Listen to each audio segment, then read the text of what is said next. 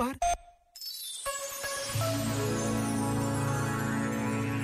Há bandeiras de todos os países do mundo, penduradas em corredores cheios de passos apressados de gente nova e bem disposta. São as dezenas de voluntários da Jornada Mundial da Juventude Lisboa 2023 que já trabalham na sua sede oficial.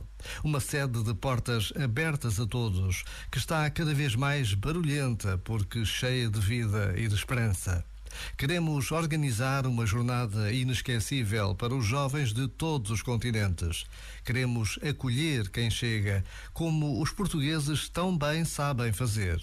Um minuto é quanto basta para agradecer a oportunidade que nos é dada de acolhermos a juventude de todo o mundo no nosso país.